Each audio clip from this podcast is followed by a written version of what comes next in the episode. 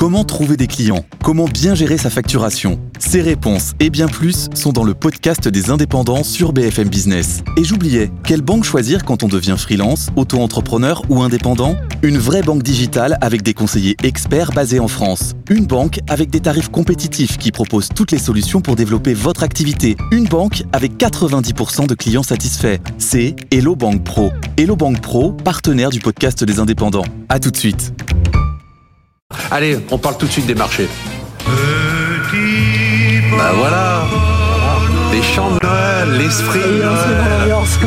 Il vous faut ça, parce que le CAC, pour l'instant, moins 9%, le DAX, moins 12%, le S&P 500, l'année n'est pas finie encore. Hein. Il y a eu un petit rattrapage quand même. Moins 20% S&P, le Nasdaq, moins 33%, Eurostox, moins 11%, Nikkei, moins 9%, Shanghai, moins 16, plus que quelques jours à tenir, et on pourra tourner la page de cette année qui a quand même été une des plus mauvaises. Alors j'entends partout que ça a été la plus mauvaise, une des plus mauvaises depuis 2008 de, boursièrement, mais c'est pas que ça. Hein. Hum. Toutes les classes d'actifs se sont pris un pain, notamment les obligations et les emprunts d'État. On n'en parle pas beaucoup parce que c'est pas facile à comprendre. Déjà, les gens ne comprennent pas que quand les taux montent, les obligations baissent. Ils ils font pas la différence obligations et emprunts. Donc on va, on peut parler de tout ça. Mais enfin, dans les deux classes d'actifs majeures qui constituent 80 euh, à 90% du patrimoine des ménages, notamment aux États-Unis où il y a cette règle du 60-40, bah, ça a été un drame. Alors qu'est-ce que le Père Noël a dans sa hotte pour la bourse en 2023 En direct de Versailles, Louis de Montalembert. Je vais repartir de mon raisonnement précédent qui consiste à dire on devrait avoir moins de chocs monétaires. C'est-à-dire que si on est dans ce scénario où effectivement l'inflation descend et que donc on a un pic euh, des, taux américains euh, c'est là-dessus qu'on va se focaliser euh, à 5, 5,25. À ce moment-là, le narratif qui va prendre le devant de la scène sur les marchés en 2023, c'est celui de la récession, c'est celui de la croissance. D'accord Ça ne veut pas dire que le narratif qui a dominé inflation 2022 ne sera pas en sous-jacent, mais le, narratif euh, dominant, ça va être celui-là. Si c'est ce narratif qui est dominant, à ce moment-là, euh, on va regarder beaucoup plus les entreprises, leur capacité euh, effectivement à faire face à la récession, à augmenter leurs prix, le cas échéant, à maintenir leurs profits et leurs marges. Et donc, ça doit nous donner un marché moins nerveux qui, dans certaines classes, a surcorrigé, hein, parce que euh, il y a des excès dans un sens, le marché euh, corrige avec des excès inverses. Donc, mon biais, il serait plutôt stable puisque c'est une année économique pas très bonne euh, avec l'idée de dire il y aura des gagnants et des perdants mais avec un biais positif qui est plutôt vers le haut dans la mesure où je pense que le marché a surcorrigé certains de ses excès précédents. Frédéric, vous vous étiez pas tout à fait d'accord hein, tout à l'heure. J'ai cru comprendre. Vous pensiez que en fait il y avait des anticipations qui étaient pas. Ouais, ouais. Euh, c'est alors déjà un chiffre 5. Hein, il y a que 5 années euh, depuis un siècle où les, deux classes d'actifs étaient en baisse. Donc pour montrer l'ampleur de la baisse. De, cette ampleur, c'était 1937, j'ai lu. 31. Ah J'avais 31, c'était l'ordre de 27% de baisse euh, en 60-40 et le plus bas de cette année, ça devait être moins 23. Donc c'est vrai que les gens s'étonnent. J'ai un, un portefeuille équilibré, je suis à moins 12 moins 13.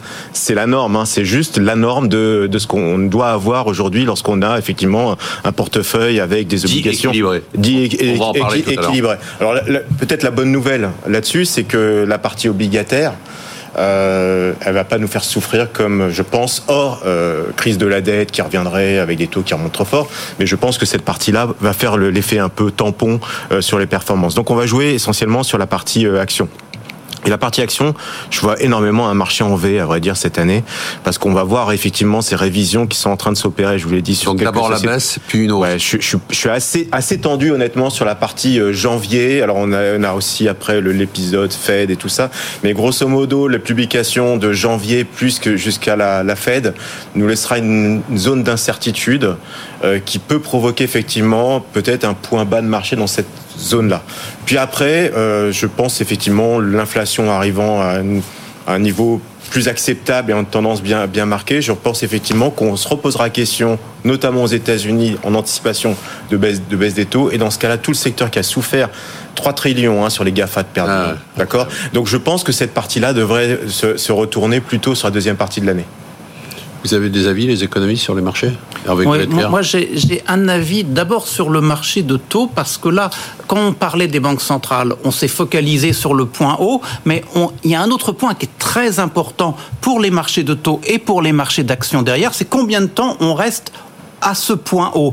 En fait, le marché nous dit on n'y restera pas longtemps. Mais face à un changement de régime concernant l'inflation, à mon avis, les banques centrales vont être prudentes et elles vont rester plus longtemps que ce que le marché dit au point haut. Donc, avec mon point, euh, le l'optimum des taux longs aujourd'hui est considéré comme trop bas par rapport à l'idée qu'on se fait des taux courts, plus pour la un temps plus long, je me dis que sur les taux longs, c'est pas bon. Et deuxièmement, ben, sur les multiples de capitalisation, c'est pas bon. Comme dans le même temps, et là je suis d'accord avec Frédéric, il y a encore de l'ajustement à la baisse en termes de perspective de résultats, au moins sur la première partie de l'année. Moi, je dis euh, le premier semestre pas terrible, le second, il faudra qu'on se dessine 2024. Aujourd'hui, c'est une bouteille à mais en début d'année, moi, je serais plutôt prudent je partage un, peu ces points de vue. Hein. Je qu'on c'est sympa, vous avez on est complètement les fêtes de tous les gens qui nous regardent, qui disent c'est sympa, j'ai passé un bon moment, une émission un peu détendante.